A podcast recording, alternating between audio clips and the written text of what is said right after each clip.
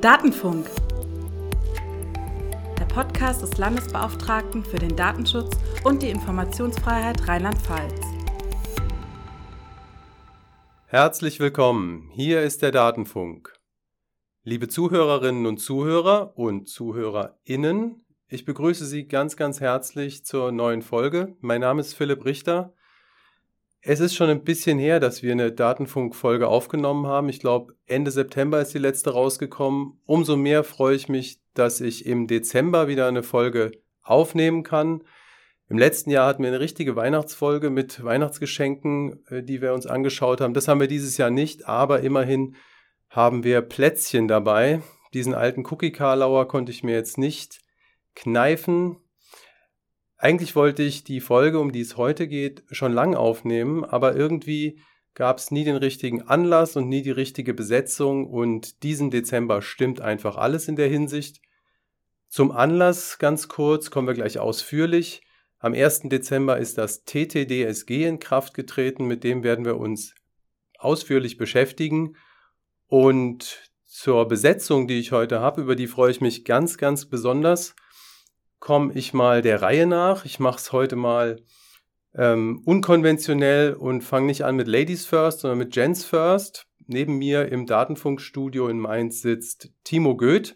Den kennen einige treue Hörer schon aus einer früheren Folge. Da ging es um Spam-Mails. Timo, ganz herzlich willkommen. Ja, hallo Philipp.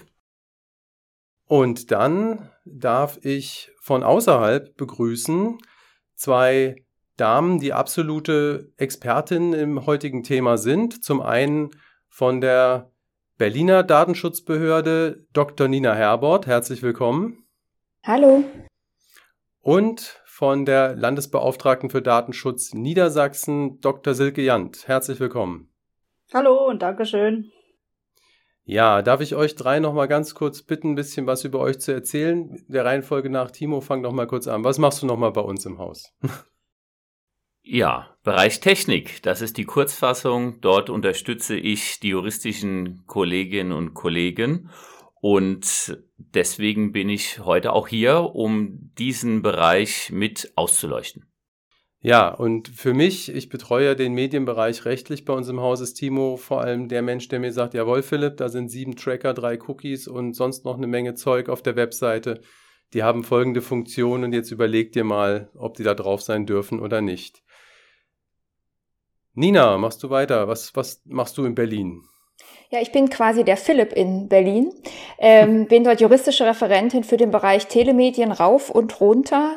Mein Arbeitsleben besteht zu einem großen Teil ähm, darin, im Internet zu surfen, mir Webseiten anzugucken, jede Webseite. Also es ist sehr schön, egal was ich auf meinem Desktop habe, Chef und Chefin können nichts dagegen sagen, weil es immer Bezug zu meiner Arbeit hat, weil ich mir da die Cookie-Banner anschaue und habe dankenswerterweise auch Informatiker bei uns im Hause, die mir helfen, das alles auszuwerten. Wunderbar, vielen Dank. Ja, und Silke noch. Ja, ähm, also ist nicht ganz so, dass ich mir alles ansehen kann. Wir müssen immer bei der Zuständigkeit noch aufpassen, Nina. Also unsere Chefin ist da, glaube ich, ein bisschen strenger. Aber im Grunde mache ich genau das Gleiche. Ich bin die stellvertretende Referatsleiterin für unser Referat 4. Und in diesem Referat 4 sind auch, ist der Medienbereich angesiedelt, also da Telekommunikation, Telemedien, Rundfunk.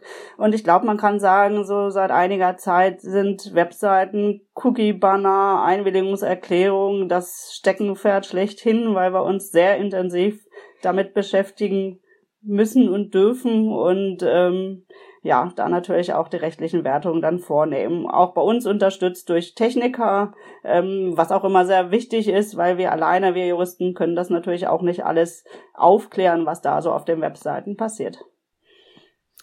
Prima, auch dir vielen Dank. Ja, außerdem freue ich mich, äh, Silke und uns, äh, und Silke und uns, Silke und ich kennen uns schon vor unserer Zeit äh, bei den Aufsichtsbehörden aus der letzten juristischen oder aus der letzten beruflichen Tätigkeit. freue mich sehr, dass wir jetzt in dem äh, Kontext auch mal zusammen was machen.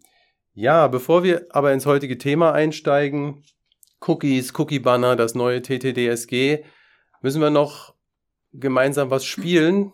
Treue Hörer wissen ja, dass es seit einiger Zeit ein kleines Gewinnspiel im Datenfunk gibt, nämlich Very Important Data Protection Person, VIDPP.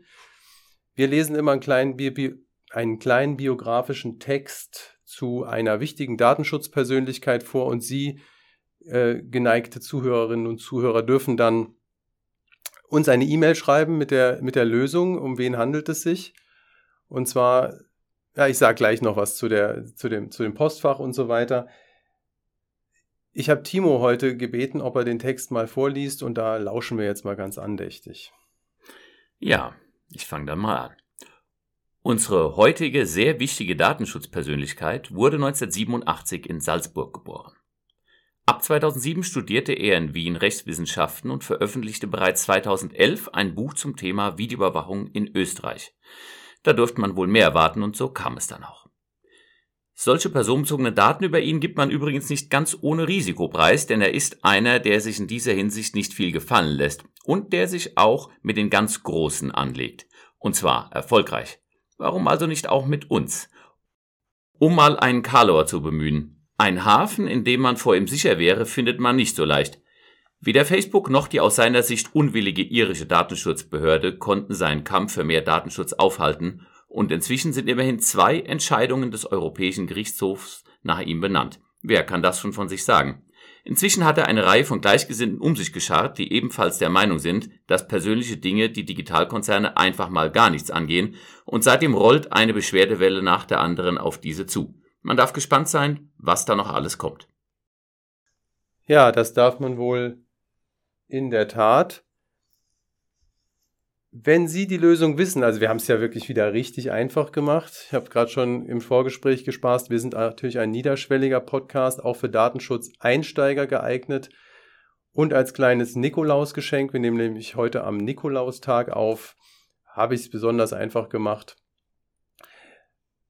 Die Anwesenden hier im, im virtuellen Studio haben gesagt, nach dem ersten Satz war schon klar, um wen es geht. Aber vielleicht äh, ist es ja nicht für jeden so einfach. Wenn Sie die Lösung wissen, schreiben Sie uns eine Mail an poststelle.datenschutz.rlp.de mit der Lösung. Ihre Postadresse brauchen wir in der ersten Mail noch nicht, denn wir müssen erstmal aussortieren, wer hat als erster geschrieben und dann melden wir uns nochmal bei Ihnen. Und ja, jetzt habe ich noch gar nicht gesagt, äh, warum sollen sie überhaupt mitspielen. Ne? Das habe ich vergessen vorher zu sagen. Es gibt etwas zu gewinnen und zwar eine von unseren originalen Datenschutz Kaffee- oder Teetassen, je nachdem, was sie gerne daraus trinken. Die bekommt der Gewinner, die Gewinnerin dann zugeschickt. Also spielen Sie mit bei VIDPP. Du meintest, Gut. wir dürfen nicht mitspielen, ne? Das ist richtig. Der Rechtsweg Schade. ist ausgeschlossen. Der Rechtsweg ist ausgeschlossen. Ihr bekommt sowieso so eine Tasse von mir geschickt. Sind die ähm, Spülmaschinen Mikrowellen geeignet? Die sind Spülmaschinen Mikrowellen ah. geeignet. Ich habe die schon lange in Gebrauch, also das äh, meine eigene. Das ist hohe Qualität. So, dann kommen wir mal zum Thema. Und ähm, also bei dem Thema Cookies, Cookie Banner, TTDSG, Werbetracking, das ist, spielt so alles so ein bisschen mit rein hier kann man sich immer fragen, von welcher Seite fange ich jetzt an. Wir stecken da tief drin. Wir müssen schauen, dass wir die Zuhörerinnen auch so ein bisschen mitnehmen. Timo, wärst du so lieb? Wir fangen mal bei der technischen Seite an.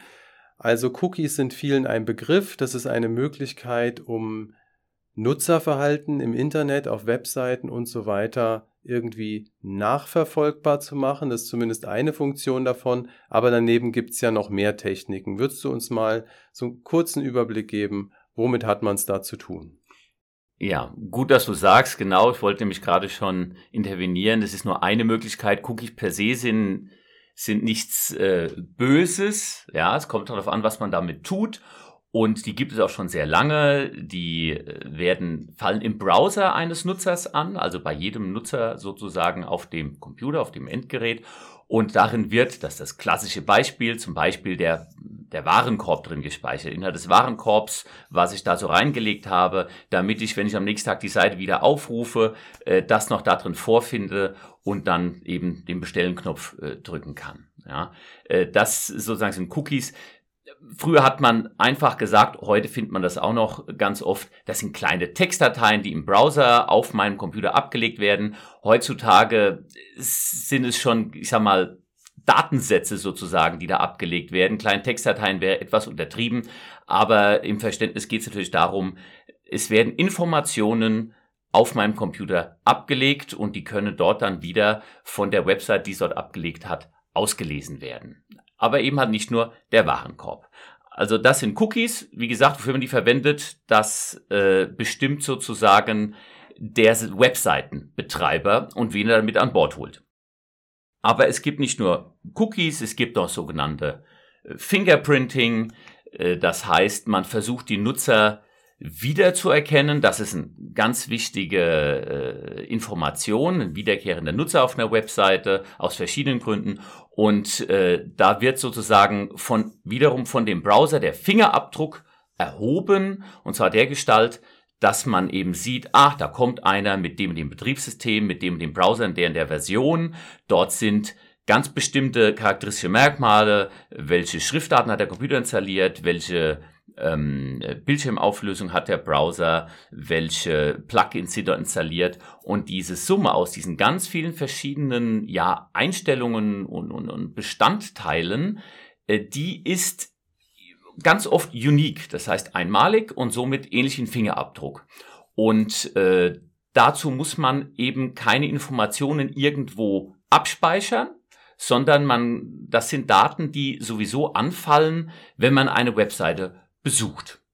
Ja, also das sind so die, die äh, wichtigsten Merkmale. Natürlich äh, gibt es noch äh, verschiedene andere Bestandteile einer Webseite, die dazu dienen können, mich zu identifizieren oder eben äh, dazu beizutragen, nachzuverfolgen, wo ich gewesen bin, zum Beispiel Schriftarten, die in der Webseite eingebettet sind oder andere Skripte, äh, die dann äh, nachgeladen werden und je nachdem, bei wem die nachgeladen werden, ist nämlich nicht immer der Website-Betreiber, der die bereithält, äh, dann weiß auch, wissen die, die die Seiten ausliefern und die Bestandteile der Seite ausliefern, die erhalten meine IP-Adresse und das kann dann auch noch herangezogen werden äh, zur ja, Identifizierung beziehungsweise eben zum Wiedererkennen.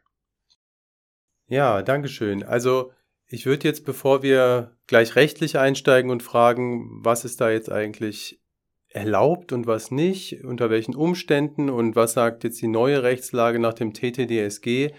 Vielleicht noch ganz kurz dahin gehen, dass wir mal kurz drüber sprechen, warum kann das eigentlich ein Problem sein? Ja, also man hört relativ oft von, von Menschen, dass das ist mir doch egal, wenn mich jemand, wenn jemand mitbekommt, was ich für Webseiten ansurfe. Wenn man da kurz drüber nachdenkt, ist einem das auch schon wieder nicht egal, häufig, wenn man so drüber nachdenkt, was für Webseiten man ansurft. Aber vielleicht reden wir ganz kurz drüber, warum ist das ein Problem. Also die eine Seite, wie das häufig angewendet wird, ist, also man kann das nennen, individualisierte Werbung. Das läuft heutzutage unter den unter so Stichworten wie Real-Time Bidding oder auch Programmatic Advertising. Real-Time Bidding heißt so viel wie, also die Werbung wird einzelnen Personen in Echtzeit, also in Millisekundenbruchteilen zugeordnet. Ja, wenn ich eine Webseite äh, öffne und alles zulasse an Cookies und Tracking, dann wird mir Werbung angezeigt, die auf meinen persönlichen Vorlieben beruht. Ja, die also auf meinem Surfverhalten beruht. Ich habe mir, was weiß ich, Seiten über Klamotten oder über irgendwelche Sportgeräte oder so angeguckt und dann bekomme ich eben auf der Seite von einer Online-Zeitung jetzt dafür passend Werbung. Das äh, klingt erstmal noch relativ harmlos. Ja, also häufig wird dann auch gesagt, die Kunden freuten sich, dass sie eben die passende Werbung für sie bekommen. Und dafür braucht man eben Profile, die man bildet mit den Tracking-Methoden, die Timo jetzt gerade schon mal äh, vorgestellt hat, mit diesen und weiteren. Ja. Das Ganze kann aber durchaus, also schon, dass man eben das für, für Werbung macht, kann man als problematisch ansehen. Das klingt aber immer noch so ein bisschen harmlos.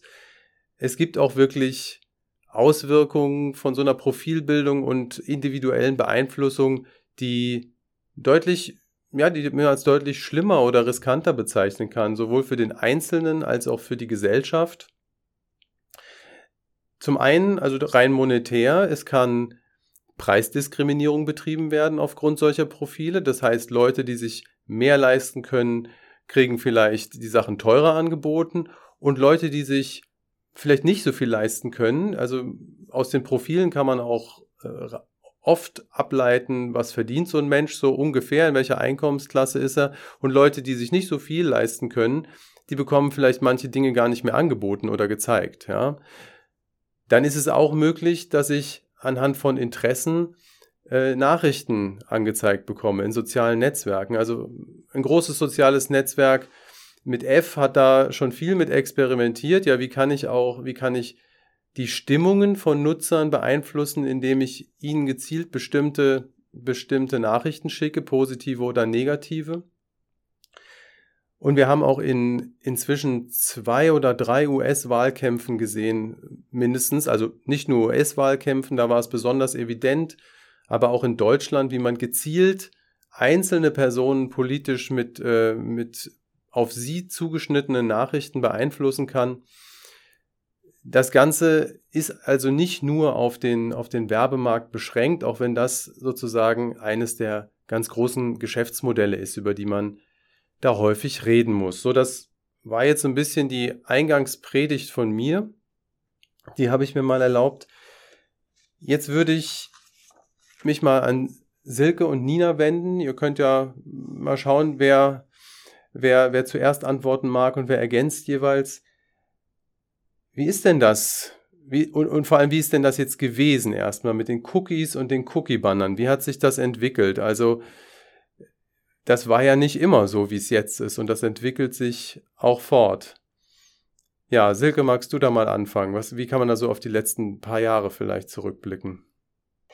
Ja, das kann ich sehr gerne tun. Ich möchte es mal versuchen, ähm, aus Sicht der Wahrnehmung der Internetnutzer zu beschreiben, weil ich glaube, da kann jeder für sich so im Kopf mal zurückdenken, ob er das auch so wahrgenommen hat und zumindest die letzte Station, das, was wir jetzt haben oder was sich in den letzten Monaten geändert hat, da weiß ich aus Gesprächen, ähm, dass das auf jeden Fall von Internetnutzern auch bemerkt worden ist. Also ich glaube, so das Ganze fing an mit der, einer europäischen Regelung in der sogenannten E-Privacy-Richtlinie.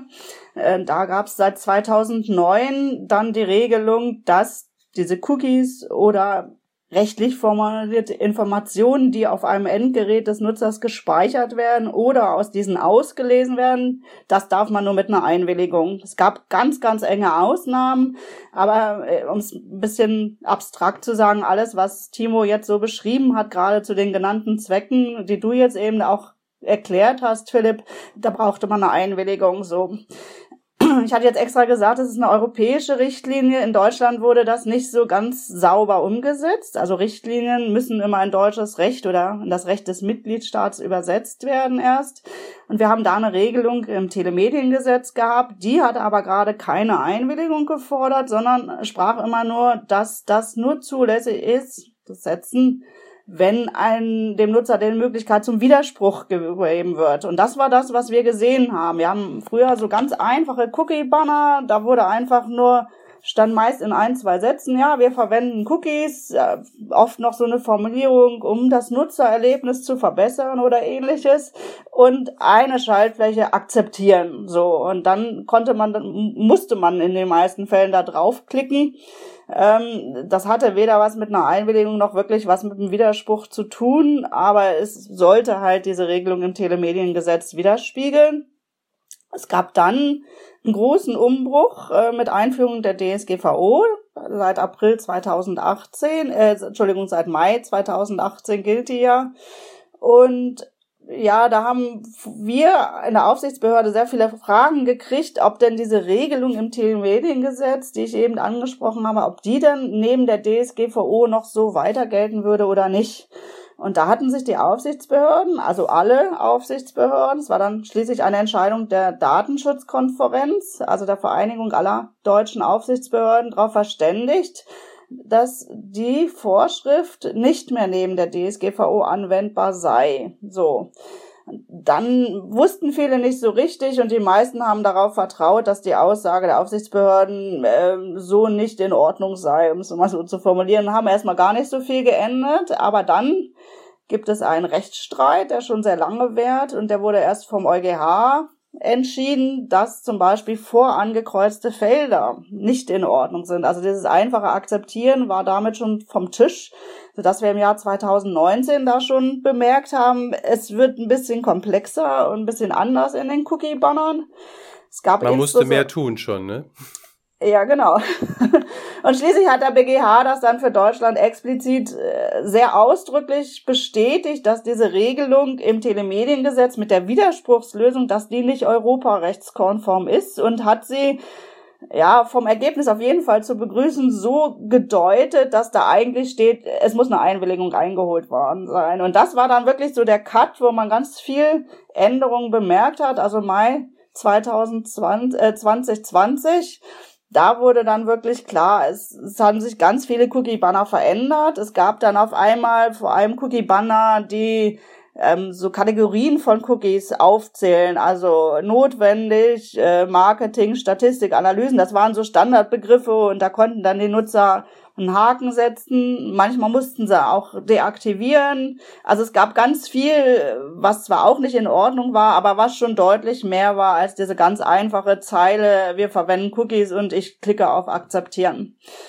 Ja, und jetzt mit dem TTSG steht der nächste Umbruch dran. Auch das haben wir schon bemerkt. Ähm, einen kleinen Zwischenschritt habe ich jetzt vielleicht noch vergessen. Es gab noch eine Pressemeldung der deutschen Aufsichtsbehörden, wo drin stand, dass wir bei Einwilligung eine Ablehnen-Schaltfläche auf erster Ebene fordern. Und zwar schon vor dem TTDSG, also vor dieser rechtlichen Änderung jetzt zum 1.12. Auch das haben wir bemerkt. Also da kann man auch mal jeder überlegen. Also ich persönlich sehe beim Surfen immer häufiger, freue mich sehr darüber, diese Ablehnen-Schaltfläche auf erster Ebene. Das heißt, ich muss nicht mehr irgendwie rumsuchen und in Einstellungen gucken, was muss ich überhaupt auswählen oder auch deaktivieren, welche Haken muss ich entfernen und, und wo stimme ich dann zu, wenn ich denn vielleicht äh, doch teilweise zustimmen möchte. Das ist so das, was wir beobachtet haben und was, glaube auch viele einfach bei der täglichen Internetnutzung äh, so bemerkt haben könnten. Hm. Nina, hattest du noch was zu dem Punkt? Silke hat ja jetzt äh, angefangen, dieses sehr komplexe Thema zu erklären anhand dessen, was sieht man denn als Website-Nutzer auf den Webseiten? Warum haben sich die Banner verändert? Und hat äh, sehr schön erklärt, dass die sich zugunsten der Betroffenen eigentlich verändert haben, dass die Betroffenen das, was da tatsächlich passiert, ähm, auch darüber besser entscheiden können. Das heißt, dieses Gefühl vieler Leute, diese Banner werden komplexer, es wird schlechter für mich, ähm, das ist äh, sehr subjektiv, weil objektiv ist es so, dass das, was da passiert, rein technisch im Hintergrund, passiert schon seit Jahren. Ähm, es haben die Webseitenbesucherinnen und Besucher eben jetzt mehr Möglichkeiten, darauf Einfluss zu nehmen. Das ist allerdings nur ähm, eine Seite de, der, der Komplexität. Warum äh, ist das so komplex? Weil es eben auf der EU-Ebene da eine Richtlinie gegeben hat, die wurde nicht ordentlich umgesetzt. Es gab gewisse Unsicherheiten. Silke hat aber auch gleichzeitig angesprochen, das hat auch irgendwas mit der Datenschutzgrundverordnung auch zu tun. Und ähm, bevor wir da weiter vertieft auf das TTDSG eingehen, äh, würde ich gerne noch, noch den Punkt klären, was hat denn eigentlich diese, dieser technische Aspekt mit dem Datenschutzrecht zu tun. Denn Timo hat das eben erklärt, ähm, diese ganzen technischen Abläufe, die da stattfinden. Allerdings, das ist häufig ein Lebenssachverhalt ohne eine ganz eindeutige Zäsur, dass diese technischen Prozesse übergehen in eine Verarbeitung personenbezogener Daten. Wir hatten eben gesagt, was für Informationen werden da eigentlich in den Cookies gespeichert oder mit anderen Techniken und was dann passiert ist im Nachgang oder in der Folge eine Verarbeitung personenbezogener Daten. Und das heißt, wir haben hier einen Vorgang, der stattfindet, der zunächst das eine Gesetz berührt und das eine Gesetz beachtet werden muss und dann fließend übergeht dahingehend, dass ein anderes Gesetz beachtet werden muss. Und das macht hier auch die besondere Komplexität aus. Ja, das werden wir mit Sicherheit gleich noch ein bisschen vertiefen, was du da ansprichst. Ich wollte auch gerne den Punkt nochmal verdeutlichen. Die Cookie-Banner, die es jetzt gibt, die werden häufig auch von den Nutzerinnen und Nutzern als negativ wahrgenommen. Also ich kriege häufig Anrufe und dann ist jemand dran, der ganz erbost ist und sagt, hier, das wird alles immer schlimmer. Ich kann jetzt seit kurzem nicht mehr auf die Webseite zugreifen, ohne, ohne dem ganzen Tracking zuzustimmen. Und das ist so ein bisschen, nach, Silke hat das ja gerade schön äh, dargestellt, das ist eine, ja, doch falsche Wahrnehmung, ja. Die, ich kann die nachvollziehen, wo die herkommt, weil für die Internetnutzerinnen sind die Cookie-Banner sichtbar geworden. Und an der Stelle, jetzt werden sie gefragt, dürfen wir dich tracken? Ja, dürfen wir dein Nutzungsverhalten nachverfolgen? Da sagen sie, nein, das wollen, das wollen wir nicht. Und, und, und so möchte ich auch nicht auf die Webseite. Ich möchte ablehnen. Und der Ablehnen-Button ist dann häufig versteckt. Aber eigentlich sind die Cookie-Banner, die jetzt da sind, ein Schritt vorwärts. Denn vorher wurden die Nutzerinnen und Nutzer im Internet auch schon nachverfolgt. Man hat sie nur nicht gefragt. Man hat es erstmal gemacht ohne Einwilligung. Jetzt haben sie die Möglichkeit, sich das zu überlegen.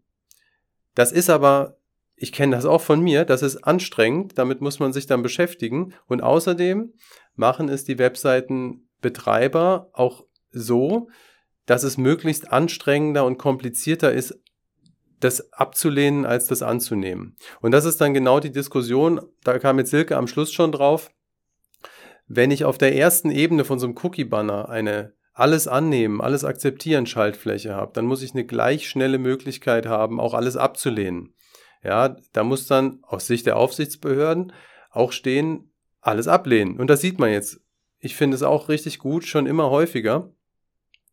Wenn da allerdings steht, ich akzeptiere alles oder Einstellungen bearbeiten, ja, dann schlägt man die Hände beim Kopf zusammen und denkt, ich wollte nur kurz ein Rezept für Weihnachtsplätzchen nachgucken und ich muss nach dem richtigen suchen. Und jedes Mal, wenn ich die, die neue Seite öffne, soll ich wieder Einstellungen bearbeiten. Ich weiß gar nicht, ob ich Einstellungen bearbeiten kann, ob ich mich damit auskenne. Das ist auf jeden Fall anstrengend. Dann ist man eben sehr leicht geneigt, dann doch alles anzunehmen, ja. Da. Und Darf ich noch Silke, kurz ja, was ergänzen? Was? Also ich finde das total wichtig, was du da jetzt gerade erzählst. Ähm, und vielleicht sollten wir von der Aufsichtsbehörde auch mal klarstellen. Es wird oft so gesagt, äh, der Datenschutz macht das alles so kompliziert und der Datenschutz ist schuld, dass genau. wir jetzt diese furchtbar komplizierten, komplexen Cookie-Banner haben. Das stimmt nicht. Richtig ist, der Datenschutz fordert eine Einwilligung für bestimmte Vorgänge, die in der Webseite im Hintergrund laufen. Wie du gesagt hast, früher war das für niemanden sichtbar Transparenz, da ist es einfach so passiert. Und die Cookie-Banner, so wie wir sie häufig sehen, insbesondere wenn sie nicht diese Ablehnen-Schaltfläche auf erster Ebene haben, die würden wir auch nicht als datenschutzkonform bewerten. Also die sind nicht so, wie der Datenschutz sie haben möchte. Und insofern ist auch diese Logik, dass man sagt, der Datenschutz macht das alles kompliziert, der führt zu so komplizierten Cookie-Bannern, die ist einfach falsch. Auch wenn es nach uns ginge, wäre natürlich das Einfachste, sie setzen erstmal gar keine Cookies ein, sie tracken nicht, dann brauche ich auch keine Einwilligung, brauche auch gar keinen Cookie-Banner. Jetzt gibt es zwar Cookies, die werden auch oder sind auch ich glaube, Timo hat das gesagt, es gibt auch gute Cookies, ja. Es gibt aber auch. Genau, die sind nicht per se genau, böse. Sie sind genau, nicht, und die guten Cookies zum Beispiel, dafür gibt es ja auch Ausnahmen immer. Das heißt, für die brauche ich vielleicht keine Einwilligung. Dann wäre ich auch wieder bei dem Punkt, dass ich gar keinen Cookie-Banner groß habe, außer da steht eine Information drin, aber nicht mit großen Auswahlmöglichkeiten. Und ich glaube, das ist ganz wichtig, dass äh, wir nicht das Problem sind, sondern diejenigen, die diese Cookie-Banner gestalten und so umsetzen und sie so kompliziert kompliziert auf ihren Webseiten machen. Ja, kann ich nur zustimmen. We're not the problem, we're the solution, ja, also. Ich habe, ich hab, wir haben ja letztes Jahr einen Weihnachtskalender vom LFDI rausgebracht und ich habe dann mal ein bisschen überspitzt formuliert, um diesen Punkt zu machen. Wir schenken Ihnen einen Cookie-Banner, um zu sagen, grundsätzlich sind Cookie-Banner was Gutes. So wie sie jetzt gestaltet sind, sind sie häufig aber ähm, eben nicht, nicht so einfach. Okay, darf gut. Ich, darf ich ja, hier auch an dieser Stelle eine, eine, eine kleine, ähm, ich möchte nicht sagen Beichte, aber mal sagen, dass ich ja jetzt auch zunehmend wahrnehme, dass solche Banner besser gestaltet sind, auch Ablehnmöglichkeiten auf der ersten Ebene. Und das freut mich so sehr häufig, dass ich dann deshalb auf Annehmen klicke, weil ich denke, die haben sich verdient, dass ich da Das habe ich auch schon gemacht, das stimmt, ja. Das stimmt, weil man dann, weil man das dann sympathisch findet, ja. Ich denke nur, wenn es dann alle Ablehnen gibt, da freue ich mich natürlich auch und kann das nur bestätigen. Ich denke halt, wenn ich da draufklicke, hoffentlich tut der Button auch das, was er verspricht. Das sprich, ja, deswegen haben wir dich mitten in der Sendung, da sprichst du nochmal was Richtiges an. Ähm, wir Juristen können natürlich nur gucken, wie sieht der Cookie-Banner, das Cookie-Banner. Vielleicht sollten wir eine Abstimmung machen, ob der oder das Cookie-Banner richtig ist. ähm, das, das Banner In Berlin sagen ne? wir dit, dit, ja, dit Banner. Was sagt ihr in Berlin? Dit Banner. Dit Banner, okay, da, da, muss man sich gar nicht entscheiden. Wunderbar. Ähm, wo war ich? Ähm, die, die, die, die spannende Frage ist tatsächlich dann in Überprüfung, tut das auch, was es soll? Also drücke ich da drauf und technisch werden jetzt wirklich nur noch äh, ganz wenige Cookies gesetzt oder ist das Ganze äh, eine Veralberung, ja, um auch vielleicht, denkt man sich, auch die Aufsichtsbehörden gucken vielleicht erstmal nur so drauf, ohne gleich äh, ihre äh, ihre Leute an die Matrix anzukoppeln und das zu überprüfen. Nein, wir überprüfen das. Tun Sie, machen Sie es richtig, ja. Also Leute wie Timo hier neben mir, die gucken da ganz genau drauf und die sehen auch, was passiert. Das ist ein ganz wichtiger Punkt. Gut, dann, ich glaube, die Grundlagen haben wir geschaffen. Jetzt nähern wir uns doch mal dem TTDSG. Ich sehe Nicken in der Runde, das freut mich sehr. Was bringt das TTDSG denn jetzt Neues. Ja, also wird jetzt endlich EU-Recht vernünftig umgesetzt und was, was bedeutet das? Also, ich denke, als ersten Schritt kann man sagen, da der Paragraph 25 des TTDSG, über den wir jetzt gleich näher sprechen werden, ist jetzt eine ähm, Umsetzung des EU-Rechts, was wir daraus herleiten, dass nahezu der Wortlaut der EU-Vorgaben jetzt im deutschen Recht steht.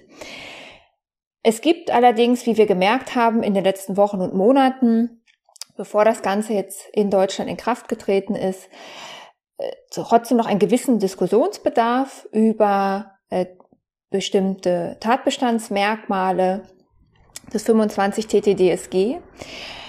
Du hast gefragt, ändert sich etwas? Ändert sich mehr, als dass man jetzt sich mehr Gesetze auf den Tisch legen muss, wenn man sich so einen, so einen Sachverhalt anschaut? Da würde äh, würden wir als Aufsichtsbehörden sagen, äh, oder zumindest in dem Fall Berlin und Niedersachsen, die hier anwesend sind, da ändert sich schon etwas. Es wird nicht das Rad neu erfunden, aber ähm, was jetzt im Gesetz ganz eindeutig drin steht, ich brauche für die Prozesse, die Timo eben beschrieben hat, eine Einwilligung. Da gibt es auch nicht daneben auf gleicher Höhe, auf Augenhöhe stehende andere Möglichkeiten, andere Rechtsgrundlagen, auf die ich mich da berufen kann, sondern erstmal die Grundlegend brauche ich für sowas eine Einwilligung und dann gibt es Ausnahmen, die im Gesetz drinstehen, die kann ich prüfen, ob sie auf bestimmte Prozesse zutreffen. Und das ist deshalb eine Veränderung für Webseitenbetreiber hier in Deutschland, weil Silke hatte es eben beschrieben, bisher die EU-Vorgaben nicht gut umgesetzt waren und Webseitenbetreiber ihre Prozesse ähm, also nicht für, für alles, wo, wo wir jetzt sagen würden, da braucht man eine Einwilligung, eine Einwilligung eingeholt haben. Das heißt, es gibt viele Webseitenbetreiber, die jetzt erstmal sich ihre Prozesse auf den Webseiten angucken müssen. Was setze ich da für Cookies ein? Habe ich da bisher eine Einwilligung eingeholt? Ah, da muss ich aber jetzt möglicherweise definitiv jetzt eine einholen. Also jetzt kann ich da nicht mehr diskutieren, ob das vielleicht irgendwie eine Grauzone ist. Darf ich da ganz kurz nur nachfragen? Sehr ähm, gerne. Das heißt also, es kommt so ein bisschen auf den Blickwinkel an. Ne? Wir Datenschutzaufsichtsbehörden haben auch schon vor dem TTDSG gesagt, da brauchst du eine Einwilligung dafür. Aber viele haben sich sozusagen unter Bezug auf diese schlecht gemachte Regelung auch im Telemediengesetz, ähm, sagen wir mal, vielleicht unterm Stein versteckt und noch so ein bisschen so getan, als dürften sie auch ohne Einwilligung vieles tun oder haben zumindest abgewartet. Und jetzt bekommen wir eine ziemlich klare Regelung, und es, sich unterm Stein zu verstecken, ist jetzt wirklich keine Option mehr. Das hast du ganz wunderbar zusammengefasst. Dankeschön. Wenn man sich jetzt anschaut, was gibt es für Ausnahmen von der Einwilligung, dann steht da im Gesetz, ich brauche zum Speichern der Informationen und zum Auslesen der Informationen auf den Endgeräten dann keine Einwilligung, wenn ich wenn das Ganze unbedingt erforderlich ist, um einen Telemediendienst anzubieten, der vom Nutzer des Endgeräts ausdrücklich erwünscht ist. So. das sind jetzt sehr, sehr viele Merkmale in diese, in dieser Ausnahme gewesen. Da muss man sich angucken, was ist das? Wer sind hier eigentlich die Nutzer? Was ist, was wünschen die sich? Was ist ein Telemediendienst? Was ist unbedingt erforderlich? Da gibt es also viele Kriterien, die man sich anschauen muss, die man prüfen muss. Und da sehen wir als Aufsichtsbehörde, dass es, weil es ein Ausnahmetatbestand ist, dass alles natürlich sehr eng auszulegen ist und wir zum Beispiel davon ausgehen, nur weil jemand eine Webseite aufruft, dass nicht er jegliche Zusatzfunktion, die er auf der achten Unterseite findet, auch Teil seines Wunsches ist. Erstmal ist sein Wunsch die Webseite mit, den, mit dem Basisdienst, die da enthalten ist, zum Beispiel bei einem Online-Shop, also die Möglichkeit, dort Produkte anzugucken. Ja, das, das ist erstmal der Wunsch das in Anspruch zu nehmen. Und wenn es dann zum Beispiel in diesem Shop natürlich auch die Möglichkeit gibt, dort etwas in einen Warenkorb zu legen, dann wäre in dem Moment, wo jemand was in den Warenkorb legt, der Wunsch ganz offensichtlich auch, dass das im Warenkorb erstmal liegen bleibt, damit ich es dann bezahlen kann. Und man muss sich als Webseitenbetreiber da also verschiedene Teile seiner Webseite angucken, gucken, ist das hier also mein, gehört es zu meinem grundsätzlichen Angebot, ein Informationsangebot, ein Warenangebot?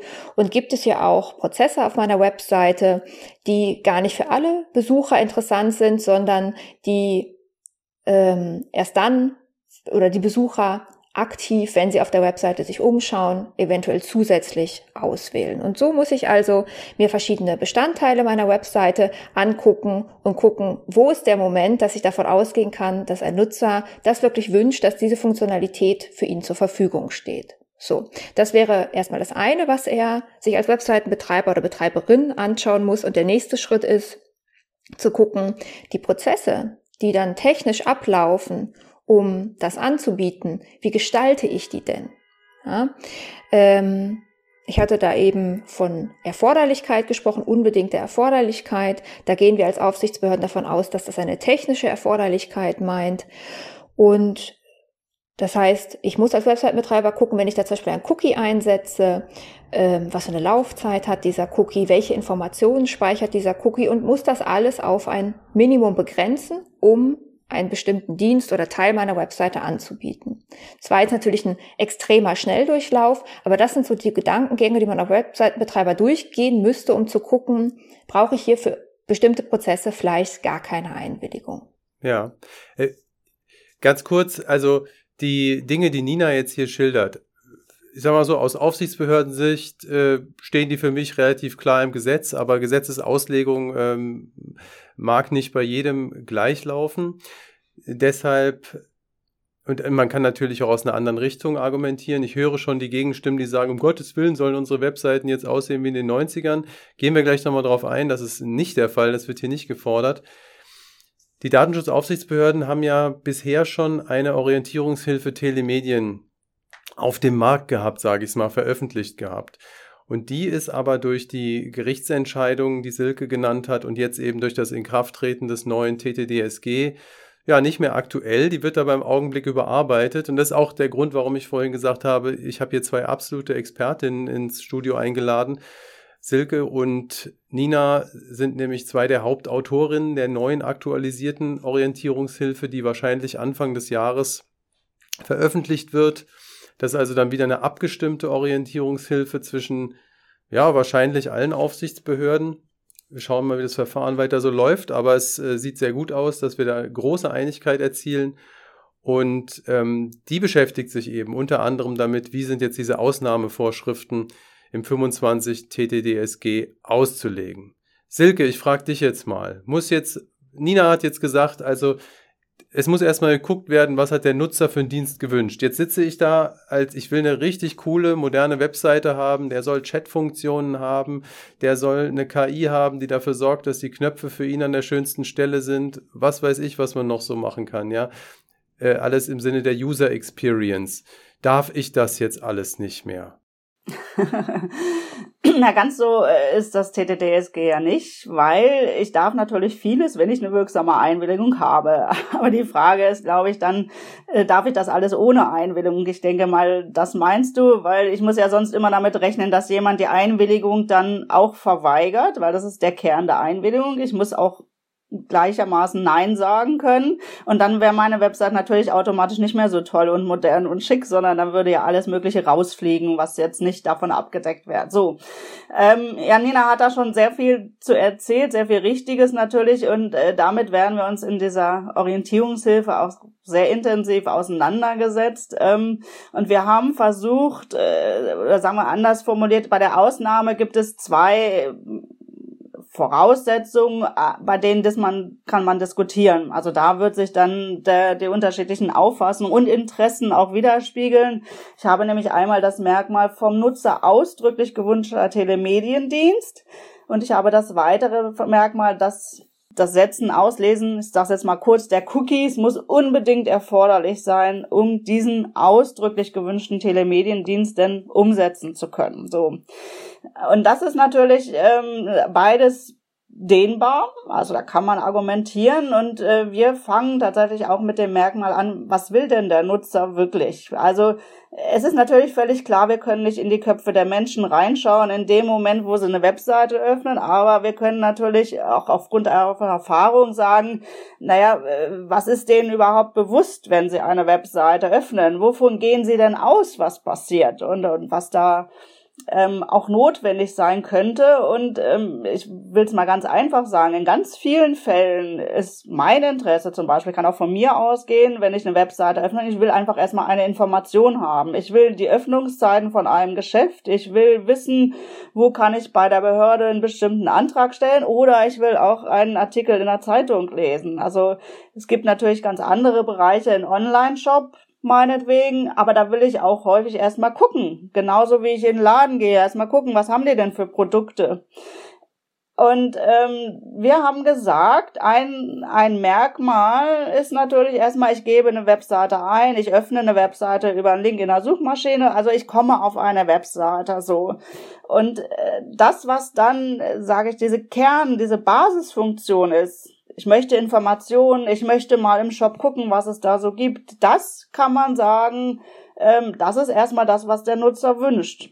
Ob ich dann im nächsten Schritt äh, vielleicht einen Chat nutzen will, weil ich eine Frage habe oder ob ich dann wirklich was kaufen will und ich lege das in den Warenkorb. Das sind weitere Schritte, wo man jeweils Aktionen der Nutzer hat, aus denen man wieder schließen kann, zu einem späteren Zeitpunkt nach dem Öffnen, das möchte er jetzt auch. Und zwar aber erst dann. Und das ist so das entscheidende Punkt. Ich muss dazu sagen, dass viele äh, Cookies und Tracking-Mechanismen, die starten sofort, wenn ich die Webseite aufrufe. Im schlimmsten Fall starten sie, bevor ich überhaupt irgendwas in dem Einwilligungsbanner geklickt oder angekreuzt habe. Und wir würden das jetzt zeitlich gerne auseinanderzerren, beziehungsweise ist das unsere Verständnis der Norm, dass man immer eine Handlung des Nutzers finden muss, wo er auf einzelne Funktionen, die die Webseite vielleicht bietet, wieder seinen Wunsch durch diese Aktion deutlich macht. Das ist das erste Kriterium, wo wir dann auch äh, natürlich eine relativ strenge Sichtweise drauf haben, aber wir versuchen es wirklich differenziert zu betrachten, so dass man auch sagen kann, in einer bestimmten Phase der Webseitennutzung kann auch der Warenkorb-Cookie vielleicht ohne Einwilligung dann funktionieren, weil dann hat ja jemand was in den Warenkorb gesetzt. Und das unbedingt erforderlich ist das nächste Merkmal. Da wird halt sehr viel diskutiert, auch schon bevor die Vorschrift jetzt in Kraft getreten ist. Was ist damit gemeint? Ist es technisch erforderlich, ist es wirtschaftlich erforderlich, ist erforderlich im Sinne von, ja, das ist sinnvoll, es ist hilfreich oder ist es zwingend notwendig und das sind alles so die Begriffe, die da im Kontext verwendet werden. Ähm, bei dem unbedingt erforderlich sind wir dann relativ streng. Wir gehen von wirklich einer technischen Erforderlichkeit aus. Die Privacy-Richtlinie ist eigentlich ein relativ technisches Gesetz. Also da geht es viel um Telekommunikation. Telekommunikation ist erstmal das Senden, Empfangen von Inhalten, dieses Technische, was im Hintergrund läuft. Und das ist das, was wir erstmal in den Blick nehmen. Und ähm, es ist natürlich auch so, wenn ich diese wirtschaftlichen Aspekte, die von den Betreibern der Webseite berücksichtigt werden wollen, sage ich mal, wenn ich die mit reinbeziehe, das kann eigentlich gar nicht Gegenstand der Regelung sein, weil das ist nicht das, äh, was der Gesetzgeber entscheidet. Er entscheidet nicht, welches Geschäftsmodell oder so auf der Webseite umgesetzt wird und, und, sondern er sagt nur das, was aus der Sicht des Nutzers auf seinem Endgerät passiert. Darum geht es ja in der Vorschrift. Und das ist nun mal, dass Informationen ausgelesen und gespeichert werden. Und das soll möglichst eng verstanden werden. Ja, Nina hat noch was dazu, sehe ich. Vielleicht ergänzend, weil du gesagt hast, soll das alles wieder aussehen wie in den 90ern und ähm, ja auch gesagt wurde, der Nutzer nimmt ja auch nicht, nicht alle Komponenten so einer Webseite wahr, weil sie im Hintergrund laufen. Ähm, es gibt sowas wie Sicherheitsaspekte zum Beispiel, die, da macht sich kein Nutzer, also jedenfalls äh, der durchschnittliche Nutzer keine Gedanken dazu. Das heißt, vielleicht kann man auch noch mal zusammenfassen, dass was in jedem Fall bei einem Aufruf der Webseite, also erstmal das einfach, beim einfachen Ansteuern der Webseite mit Sicherheit zum Basisdienst dazugehört, ist Sicherheit, Stabilität und auch eine gewisse Schnelligkeit. Das heißt, Prozesse, die für diese, ich sag mal ganz knapp 3S, sicher, stabil, schnell stattfinden, ähm, kann man dem Nutzerwunsch zurechnen, weil das sind eben ähm, Grundlagen einer Webseite, wo man dem Nutzer zumindest unterstellen kann, dass das etwas ist, das, was er, wenn er sich darüber Gedanken machen würde, natürlich wünschen würde. Aber es findet halt im Hintergrund statt. Wer möchte auf eine unsolche Webseite? Das unterstellen wir einfach mal. Du hattest eben angesprochen, Philipp, es gibt natürlich auch äh, Wirtschaftsvertreter, die dagegen argumentieren, gegen unsere strenge Auslegung und auch äh, vielleicht in die Richtung gehen, äh, was denken denn die Aufsichtsbehörden, dass die besser wüssten, was der Nutzerwunsch ist. Aber da ist meine Argumentation, wir haben uns das ja nun nicht selber ausgedacht, dass wir uns hier mit dem Nutzer beschäftigen, sondern das steht in Paragraph 25 TTDSG drin, der Nutzerwunsch. Ja, das heißt, dass dieser zu berücksichtigen ist, das sagt der Gesetzgeber uns und das ist keine Erfindung der Aufsichtsbehörden. Ja, guter Hinweis, danke. Silke, du hast auch noch was. Ja, ich, ich wollte Nina noch ergänzen, also was sie gesagt hatte mit zum Beispiel mit der Sicherheit und, und dass es Dinge gibt, äh, wo auch Cookies und Co. eingesetzt werden, die für die Funktionsfähigkeit der Webseite wichtig sind. Das ist ganz richtig. Aber ähm, ich möchte anmerken, ähm, das ist etwas, da werden ganz, ganz oft sogenannte Drittdienste eingesetzt in diesem Bereich. Also das sind Dienstleister, die bieten diese Sicherheitsfeatures an wenn sie nur das anbieten würden und nur das genutzt wird, ist das bestimmt auch in Ordnung. Aber ähm, ich sehe auch Timo nickt hier. Ich glaube, er kann das noch viel besser dastehen. Unsere Untersuchungen und Prüfungen bei Webseiten ergeben eigentlich in der Regel, dass diese Webseite, da steht dann zwar vorne drauf, sage ich mal, ja, dieser Dienst dient zur Sicherheit, aber hinten drin, wenn man im Kleingedruckten steht, äh, liest, dann steht da auch was von Tracking und Nutzernachverfolgung und so weiter. Das heißt, ähm, es darf dann wirklich nur diese eine Funktion durch den Drittdienst abgebildet werden. Wenn der Drittdienst aber so ein Produkt äh, Palette anbietet, die man nur ganz oder gar nicht buchen kann. Und da ist ein Aspekt die Sicherheit, aber es gibt halt auch das Tracking. Das geht dann natürlich wieder nicht ohne Einwilligung. Und das, das ist halt, äh, sage ich mal, vielleicht auch für Webseitenbenutzer teils ein Problem. Ich mag auch glauben, dass manchen das gar nicht so bewusst ist, dass das immer so zusammenläuft. Ähm, aber wir wissen zum Beispiel auch bei einem Analytics-Dienst, da geht es immer um drei Cookies und diese drei Cookies werden für einen Basisdienst eingesetzt, aber die gleichen drei Cookies werden eingesetzt, um noch ganz andere Dienstleistungen abzudecken. Und das sehen wir wiederum nicht, weil wir wissen nicht, welche Dienste wurden nun einzeln gebucht von den Betreibern der Webseite. Das ergibt sich dann nur aus den ja. Verträgen. Das kann man nicht auf der Webseite sehen. Also bitte da vorsichtig mit dem, was Nina gesagt hat. Also es muss auch wirklich dann das passieren, was äh, vermeintlich da gemacht werden soll, nämlich nur Sicherheit oder nur schnelle Abrufbarkeit. Ja. Timo, vielleicht gehen wir nochmal zu dir rüber. Ja. Äh, das TTDSG hat jetzt eine Vorschrift, in der steht drin, also da geht es um Informationen, die auf dem Rechner der Nutzer gespeichert werden, auf dem Endgerät, ja. Rechner, ich bin so ein Kind der 90er, äh, auf dem Endgerät der Nutzer gespeichert werden oder von dort ausgelesen werden. Jetzt konnte man vor ein paar Monaten so in den äh, Medien, die sich ein bisschen mit dem Internet beschäftigen, immer lesen, oh, Google hat eine neue Methode gefunden, wie man jetzt in Zukunft Profile anlegt und trackt und so weiter. Und das klang alles so ein bisschen danach, als ob man jetzt es geschafft hätte, was zu machen, was dann die gesetzliche Lösung, die eben an dieses Speichern, Auslesen im Endgerät anknüpft, als ob man die ausgetrickst hätte, ja. Und das klang dann so nach dem Motto, Google ist wieder einen Schritt voraus, die, äh, das äh, Gesetz, das Langsame, ist wieder hinterher demnächst. Stimmt das? Also sind das jetzt revolutionäre neue Techniken oder kochen die immer noch nur mit Wasser und eigentlich fällt das auch unter diese Vorschriften? Also du spielst wahrscheinlich auf Flock an, auf Federated Learning of Cohorts, die Kohorten. Und äh, meinem Verständnis nach, da muss man ja auch wieder trennen zwischen ja, rechtlich und technisch. Aber eine Sache ist natürlich eben, wo ich und wie ich die Daten erhebe. Eine andere ist dann eben, was ich damit tue und welchen Zweck ich damit verfolge oder auch wessen Zweck ich damit verfolge.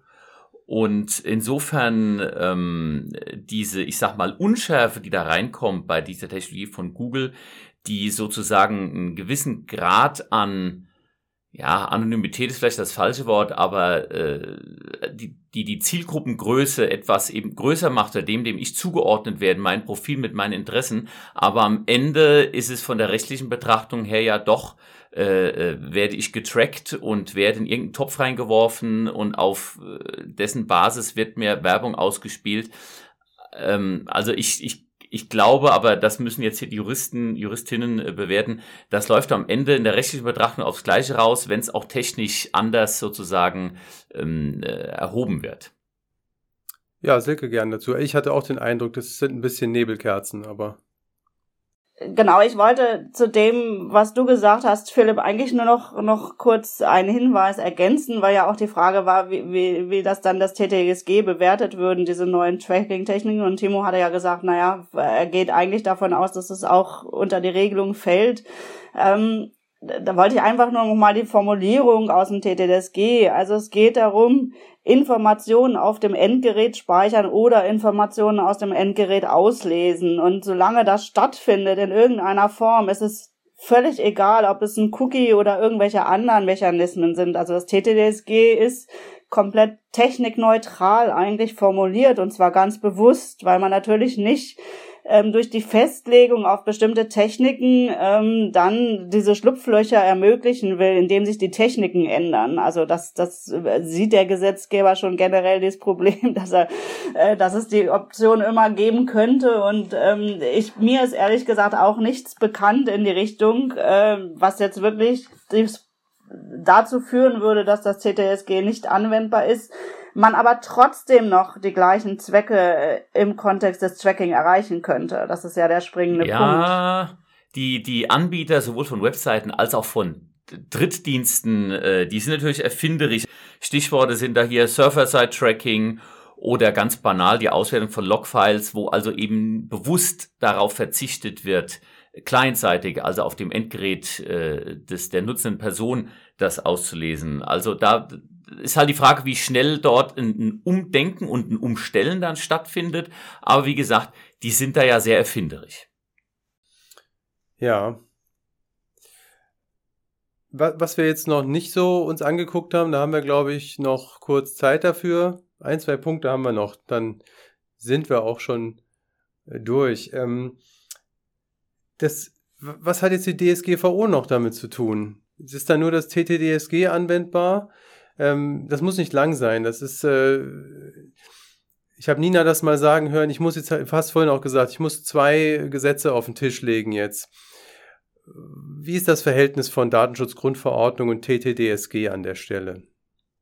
Also, wenn ich ähm, da einfach nochmal anknüpfen darf, ich habe ja eben schon versucht, das Thema einzubringen, weil das, glaube ich, für viele nicht ganz verständlich ist, warum das Thema so extrem komplex ist. So, warum reden wir jetzt hier über zwei Gesetze? Wir haben jetzt einmal, da haben wir heute die ganze Zeit drüber gesprochen, über die technischen Prozesse geredet, mit denen das Ganze beginnt. Die, das TTDSG ist zurückzuführen auf europäische Vorgaben, die Folgendes im Blick hatten, äh, nämlich die Integrität und Privatsphäre von technischen Endgeräten zu schützen. Ja, ähm, dass also niemand einfach Zugriff nimmt auf mein Gerät, ohne dass ich das merke und ohne dass ich das will, es sei denn, es gibt bestimmte Ausnahmen.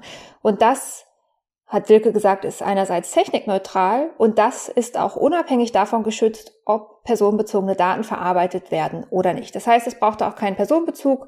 Es geht hier wirklich nur darum, um mein Vertrauen, dass mein Gerät, was ich benutze, dass da niemand einfach irgendetwas mitmacht.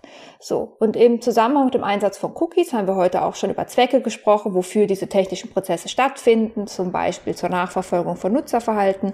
Das kann mal gut, das kann mal schlecht sein. Das ist auch eine Frage der Perspektive.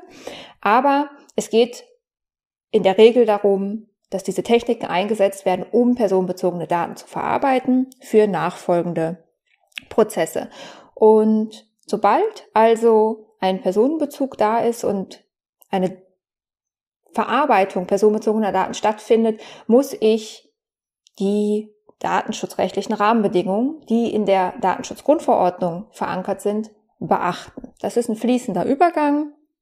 Also behaupte ich zumindest, dass das ein fließender Übergang ist und ähm, sorgt zum Beispiel dafür, dass wenn ich weiß, wenn ich den Cookie einsetze, wenn ich schon weiß, dass im Anschluss Datenverarbeitungsprozesse stattfinden, dass ich genau genommen zwei Einwilligungen einholen muss, nämlich einmal für den technischen Prozess und noch eine Einwilligung für die anschließende Datenverarbeitung. Wobei, wir haben gerade darüber gesprochen, es gibt natürlich Ausnahmen. Ich meine jetzt ein Szenario, wo das Ganze jeweils einwilligungsbedürftig ist. Das heißt, diese Cookie-Banner, die wir sehen, wo häufig auch nur die Rede ist von Cookies, sind zu kurz gedacht oder zu, zu knapp formuliert, denn ähm, die meisten die Banner, die wir uns angucken, ich habe das ja gesagt, das mache ich irgendwie den halben Tag, wollen eigentlich Einwilligungen für zwei Prozesse einholen, sind aber häufig so formuliert als und auch von der Gestaltung her so gemacht, dass es nur um eine Einwilligung geht. Und das ist tatsächlich ein Problem der Transparenz. Das ist, wirft die Frage auf, ist das hier eigentlich eine wirksame Einwilligung, wenn der Nutzer nicht mal erkennen kann, dass er hier gerade für zwei unterschiedliche Prozesse eine Einwilligung erteilen soll. Ähm, hat weitere Konsequenzen. Wir als Aufsichtsbehörden gehen erstmal davon aus, es ist möglich, für den kompletten Lebenssachverhalt eine Einwilligung durch eine Handlung, eine zustimmende Handlung einzuholen, aber das ist vielen einfach gerade Nutzerinnen und Nutzern nicht bewusst, dass es da eigentlich um zwei unterschiedliche Sachen geht. Okay, also als Webseitenbetreiber muss ich äh, vor allem erstmal fragen, darf ich dir eine Wanze in den Computer setzen? Darf ich damit Daten auslesen? Und wenn ich dann noch irgendwas vorhabe mit den Daten, muss ich dafür auch nochmal um Erlaubnis bitten eigentlich. Jetzt haben wir schon gesagt, also die Cookie-Banner sind häufig nicht so gestaltet, wie wir Aufsichtsbehörden das richtig finden oder nicht auch wenn die Banner einfacher gestaltet werden könnten. Es wird immer mal wieder geträumt von einer Welt ohne Cookie-Banner, in der alles besser wäre, ja. Ein Ansatz dazu, der steht auch im TTDSG drin, ich meine im Paragraph 26 TTDSG. Das sind die sogenannten PIMS oder PIMS. Silke, was, was bedeutet das? Kannst du da noch kurz was dazu sagen? Man kann sich so ein bisschen vielleicht an dem orientieren, was wir alle aus den Browsern schon kennen. Da gibt es ja häufig auch Einstellungsmöglichkeiten, die dann für alle Webseiten gelten. Das heißt, es ist eigentlich die Idee, dass jeder Nutzer, und das ist jetzt aber wirklich was anderes, bei einem vertrauenswürdigen Anbieter dieses Managementsystems Vorgaben machen kann, mit welchen Datenverarbeitungen bei der Nutzung von Webseiten bin ich in der Regel oder manchmal oder immer einverstanden oder welche lehne ich grundsätzlich ab. Das muss ich das so vorstellen, als wenn ich praktisch meine Cookie-Einstellung einmal abgebe und wenn ich eine Webseite da neu öffne, dann wird das automatisch abgerufen und auch so abgebildet und ich werde nicht nochmal gefragt, was ich jetzt auf dieser Webseite genau will, sondern ich lege das einmal fest und kann dann munter durch die Gegend surfen und kann auch darauf vertrauen und das glaube ich, das Entscheidende, dass es auch dann technisch tatsächlich so umgesetzt wird, wie ich das in diesem Management-System vorgegeben habe. Ja, und äh, das Ganze ist im Paragraph 26 TTDSG angelegt, allerdings noch nicht fertig. Der Gesetzgeber hat hier letztendlich eine Verordnungsermächtigung eingefügt und in dieser Verordnung soll geklärt werden, wer kann solche, ähm, solche, also erstmal die Kriterien für solche Managementsysteme müssen geklärt werden und dann soll es auch bestimmte Stellen geben, die die zertifizieren sollen am Ende. Ne? Also das äh, ist so ein bisschen ähnliches Problem wie in der DSGVO mit der Zertifizierung. Es soll erstmal ich glaube, akkreditierte Stellen auch wieder geben, die dann am Ende zertifizieren können, so ein, so ein PIMS. Ne? Das Ganze steckt aber noch ziemlich im Anfangsstadium. Also diese, diese Verordnung, das Erste, was man jetzt so hört aus dem Wirtschaftsministerium, ist, dass die irgendwann spät nächstes Jahr vielleicht kommen soll. Also das wird noch ein bisschen dauern. Vielleicht frage ich noch als Abschlussfrage in die Runde, seht ihr da eine Zukunft bei diesen PIMS? Oder also ist das die richtige Richtung? Was meint ihr? Ähm, so ganz genau weiß ich es ehrlich gesagt nicht, weil es sehr davon abhängt, wie das gemacht wird und wer auch, äh, sage ich mal, die Kriterien zum Beispiel festlegt, die jetzt bei den PIMS wirklich abgebildet werden. Ähm, ich, ich würde mir wünschen, äh, dass unsere Arbeit dann auch eher so wahrgenommen wird, dass wir wirklich was Gutes für den Nutzer wollen, weil das wollen wir auch bei den Cookie-Bannern und da hatte ich ja vorhin schon gesagt, ähm, dieses mehr an Auswahlmöglichkeiten, was wir jetzt häufig sehen, wird eher als negativ empfunden. Ähm, das soll es natürlich nicht sein für den Nutzer. Ähm, aber wenn die Pimps dann da eine Lösung bieten würden, wäre das schön. Aber ich kann es wirklich nicht sagen, ob das passiert. Also auch Browser-Einstellungen hat man mal recht große Hoffnungen reingelegt, aber ähm, ich hoffe, es ist jetzt technisch richtig, aber wie ich es weiß, müssen die gar nicht zwingend von dem Webseitenbetreiber berücksichtigt werden, sondern es ist einfach nur immer der Wunsch, der mitgeteilt wird, ich möchte nicht, dass Cookies abgelegt werden, sie werden dann trotzdem abgelegt. Also das bezieht sich vermutlich auf Do Not Track. Das war mal vergleichbar, äh, wo der Browser eine vom Nutzer eingestellte Information mitsendet der Webseite. Ich möchte nicht getrackt werden und die Webseite kann entscheiden, ob sie diesen Wunsch berücksichtigt oder eben nicht. Die Cookies, das findet wirklich bei mir auf dem Endgerät statt und der Browser hat da sozusagen die Türsteherfunktion. Wenn ich meinem Browser sage, speichere keine Cookies von dieser Seite, dann tut er das auch nicht. Ähm, ähm, aber diese Do Not Track Geschichte, das war sowas ähnliches, meinem Verständnis nach. Okay. Wie diese Pimps. Gut, äh, äh, hm, danke. Da, dann war ich insofern ein bisschen ungenau. Das ist, danke für die Erklärung nochmal. Aber um es vielleicht nochmal anders zu sagen, wenn ich als Nutzer im Browser eingestellt habe, Do Not Track, dann habe ich mich darauf verlassen, dass das auch so umgesetzt wird. Aber es war, glaube ich, vielen nicht bekannt, dass das den Webseitenbetreiber auf Deutsch gesagt auch völlig egal sein könnte, was ich da eingestellt habe. Sie konnten machen, wie sie es dann für richtig hielten, ja. Und ähm, äh, wenn diese Einwilligungsmanagementsysteme ein Erfolg sein sollen, dann sind äh, sage ich mal, klare Vorgaben, die natürlich auch berücksichtigt werden müssen. Das sind die Grundvoraussetzungen. Solange wir nicht wissen, ob die Rechtsverordnung diese Vorgaben wirklich auch aus Nutzerperspektive in dieser Deutlichkeit macht, äh, sondern wir im Moment noch nicht ausschließen können, ob es dann vielleicht doch eher äh, mit Lobbyarbeit und so weiter auch in Richtung der Webseitenbetreiber geht, wage ich da tatsächlich keine wirkliche Prognose. Ich würde es mir wünschen, aber wissen tue ich auch nicht. Silke hat einen kritischen Punkt bei diesem Projekt angesprochen.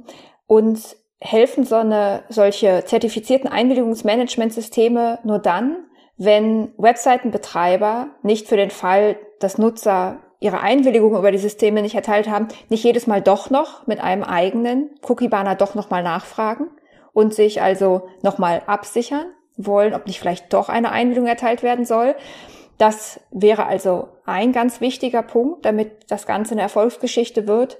Das zweite ist, und das ist juristisch eine Frage, die im Moment problematisch ist, wenn ich zentral an einer Stelle eine Einwilligung einhole, muss die sich natürlich trotzdem noch daran orientieren, dass sie die Voraussetzungen der Einwilligung nach der DSGVO erfüllt. Und eine Voraussetzung ist da, dass die Einwilligung für den konkreten Fall erteilt wird. Das heißt, ich kann nicht pauschal Einwilligungen einholen an einer zentralen Stelle, ohne dass klar ist, für welche Webseiten, welche Prozesse gilt das eigentlich. Und das ist eine Hürde zwischen gesetzlich muss das super präzise und genau und auf den bestimmten Fall gemünzt sein und dem Wunsch, den ich sehr gut nachvollziehen kann, das doch zu zentralisieren um dieser Cookie-Banner-Flut zu entgehen.